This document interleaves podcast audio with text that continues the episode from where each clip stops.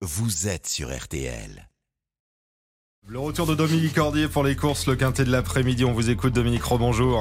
Ouais, bonjour Stéphane, bonjour à tous. Direction Anguien pour le quintet qui est programmé à 13h50 vu les fortes chaleurs. Ils sont 16 au départ de cette course longue de 2875 mètres. Ma dernière minute, il sera le numéro 4, envoûtante. Pourquoi envoûtante? Parce que c'est l'une des plus rapides sur le parcours. Elle adore cette piste d'Anguien. Elle a certes été disqualifiée lors de sa dernière participation, mais c'était au trop monté et ça ne compte pas. Associé à David Thomas, c'est une très belle chance, il faut la conserver dans ses jeux.